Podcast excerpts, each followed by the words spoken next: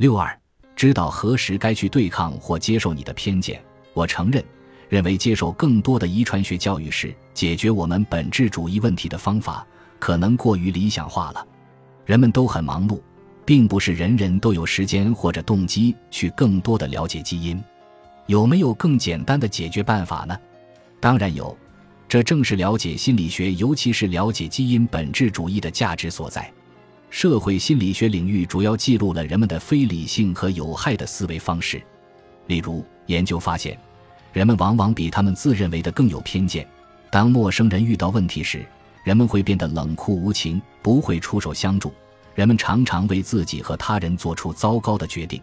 当人们意识到他人对自己有负面预期时，他们就会在压力之下窒息。总之。社会心理学为人们典型思维方式的局限性描绘出一幅相当悲观的画面。然而，令人鼓舞的是，许多错误的思维方式是可以纠正的。我们的大脑倾向于以偏见的方式看待世界，这个事实并不能限制我们。我们可以通过训练来克服这些偏见。事实上，许多研究发现，克服我们的偏见并不需要大量的工作。我们只需要意识到，我们的想法可能并不总是理性的。只要知道存在我们易受其影响的各种偏见，就会有成功的希望。因此，通过了解基因本质主义，你应该能够不受自己的偏见的影响。在我写本书的时候，我也渐渐明白了我自己的思维方式是如何基于对本质主义的理解而形成的。事实情况是，每当我获悉我的基因信息时，我的第一反应就像其他人一样具有本质主义倾向。当我仔细阅读二十三与我公司反馈给我的基因信息时，当我得知我患有前列腺癌和帕金森病等病症的风险增加时，我稍微有些焦虑。当我从二十三与我公司那里得知我的母系祖先可能来自中国时，当我得知我缺少智商基因时，我有短暂的自我怀疑。但是。当我意识到这些基于开关思维的反应是非理性的，他们表明了我对用潜在的和不可见的本源来解释世界的根深蒂固的偏好时，我就能忽略这些反应，并用更理性的心态关注这些问题。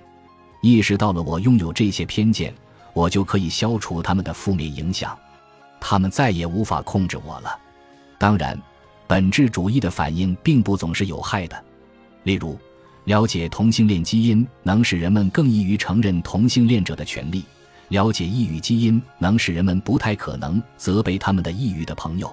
我对这些反应方式持乐观态度，这就暗示出一种管理我们的开关思维倾向的有趣方法。也许我们可以通过有意识的思考来选择性的消除我们所拥有的那些有问题的本质主义思维。我觉得没有必要纠正那些受欢迎的本质主义反应。事实上，我很乐意接受他们。例如，二十三与我公司的反馈告诉我，在运动基因 ECTN 三基因中，由于没有腹肌动蛋白三的工作副本，我不太可能成为世界级的短跑运动员。这一点也不令我吃惊。此外，二十三与我公司告诉我，这种腹肌动蛋白三的基因变异实际上使我更有可能成为世界级的耐力型长跑运动员。因为我确实偶尔参加马拉松长跑比赛，所以我知道要好好利用这些基因知识。在马拉松比赛中，当我跑过二十英里标记的时候，我只感觉到痛苦和绝望，再也迈不动一步了。就在那时，我想到了二十三与我公司给我的反馈。我对自己说：“我有耐力型长跑基因，我的基因注定我能完成这场赛跑。”果然，这种想法赋予了我力量，我最终冲过了终点线。